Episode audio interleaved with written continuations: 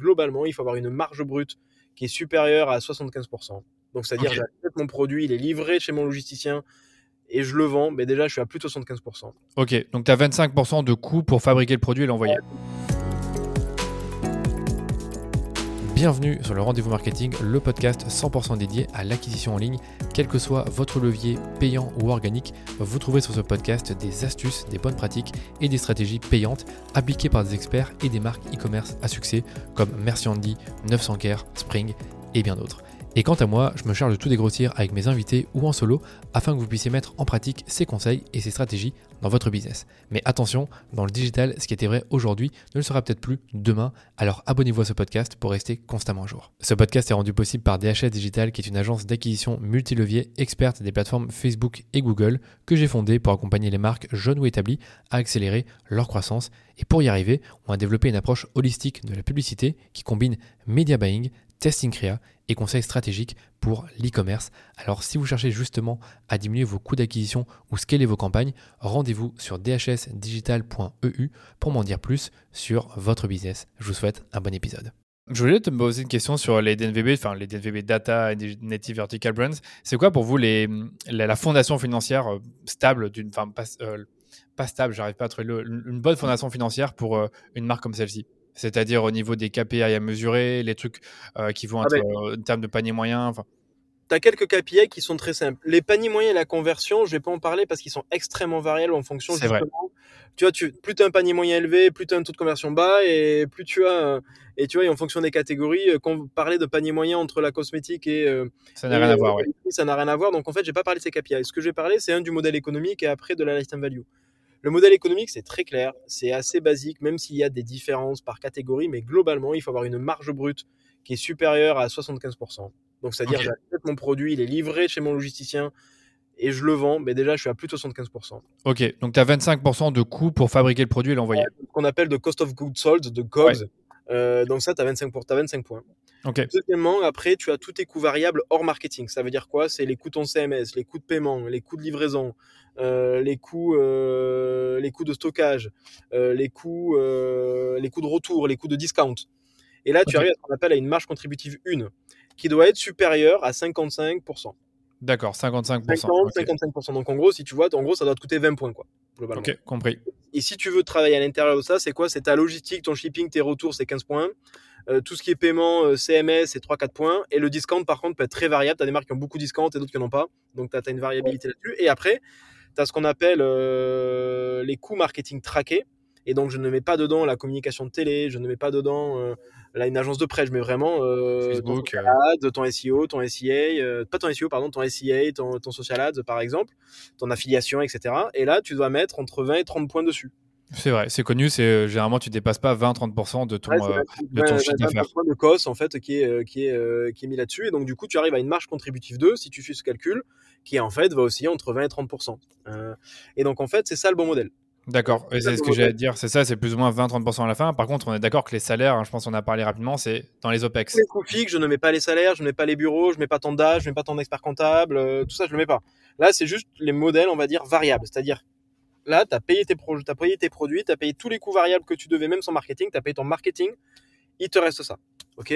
D'accord, ça, ok. et ça, c'est euh, la règle d'or. Tous ceux qui ne le respectent pas, généralement, n'ont pas euh, l'essence suffisante, donc le, le, la- la- le- le cash suffisant et la rentabilité suffisante par vente pour aller euh, finalement se financer, se développer. Et on va même plus loin. Tu as même certains fonds comme El Caterton qui disent qu'en dessous de 80-85% de marge brute, ils ne regardent pas. Pourquoi? Parce qu'en fait, en fait, il faut pourquoi le 75% Parce qu'en fait, déjà, on, ça, je, ça, je t'ai fait le PNL e-commerce. Ouais. Tu arrives à 20-25% à la fin. Ok, Ok. Hors coût fixe. Hors coût fixe. hors fixe, attention, hors fixe, ouais. Hmm. tu as un distributeur qui va te vendre ton produit, il va prendre entre 45 et 55%. C'est énorme. Donc, tu si t'es pas à 75%, déjà, il te reste plus rien. Et si tu as après, tu vas à l'international, tu as un distributeur, ce distributeur va prendre entre 10 et 15%. Donc en fait, pareil, si tu n'es pas à 75%, mais il te reste vraiment rien, rien, rien. Et donc c'est pour ça que euh, El Caterton dit, qui est un gros fonds consumer, hein, c'est euh, c'est APC, c'est Bash, euh, Ouais. euh, c'est Jot, enfin tu vois, c'est des mecs qui ont vraiment des gros business euh, B2C. Mais en fait, ils te disent tous, mais à la fin, si tu n'as pas ce niveau de marge, en fait, tu es capé dans, ton, dans ta croissance internationale parce que Mais quand tu prends la marge distributeur, que tu prends les douanes, que tu prends les différents niveaux de devise, que tu prends euh, ton revendeur sur place et que tu prends euh, tes coûts à toi, de marketing, etc., ben en fait, à la fin, il te reste rien. Je comprends. On faire des produits en perdant de l'argent, mais tu le fais pas, donc tu n'as pas de croissance. Donc tu as un palier de croissance. Et donc c'est pour ça que très naturellement, en fait, ben, en dessous de 75%, tu n'existes pas. Euh, ou en tout cas, tu as un palier de croissance très bas. C'est un palier de croissance très bas, mais il y a peut-être une autre question. pas que c'est pas bien. Tu as, des entrepreneurs qui euh, sont très heureux d'avoir une boîte à 1 million, 1 million 2, 5 enfin, et, et, je ne porte aucun jugement là-dessus. Mais par contre, d'un point de vue euh, conseil et, euh, et, et d'accompagner des fonds d'investissement sur ces logiques, tu n'as pas ça, tu as un plafond de verre de croissance. Tu as un plafond de verre, ok. Et euh, si on prend le. C'était ça dans ma question aussi, c'est la récurrence. À quel moment tu trouves que c'est pas une bonne chose euh, si tu as un, un, taux de, de, de, récurrence, je sais pas, inférieur à X% ben, En fait, tu vois, pareil, je vais pas te le traiter de la même manière parce que euh, quand tu achètes de la lessive, quand tu achètes un matelas, pareil, ton taux de récurrence n'est pas le même. Et du coup, c'est pour ça que moi, ce que je regarde, c'est ces niveaux de modèle économique. Et après, bien évidemment, tous les KPI de conversion de panier moyen, je les regarde plutôt par catégorie. Ok, je comprends. Par contre, un, un ratio qui est, qui est généraliste, c'est le ratio euh, LTV sur CAC. Alors, c'est quoi LTV sur CAC Lifetime Value. Ouais. Lifetime Value, c'est euh, en fait le chiffre d'affaires cumulé de ton client sur la durée euh, de sa vie. Donc, ça veut dire quoi? C'est panier moyen par commande fois le nombre de commandes et tu arrives à un chiffre d'affaires cumulé. Euh, donc du coup, et ça, tu peux le faire sur euh, un mois, trois mois, six mois, 12 mois, 24 mois, 36 mois. D'habitude, on remonte jusqu'à 36 mois. Ok. Pour voir combien un client sur la durée fait de commandes et a dépensé en chiffre d'affaires. Ok.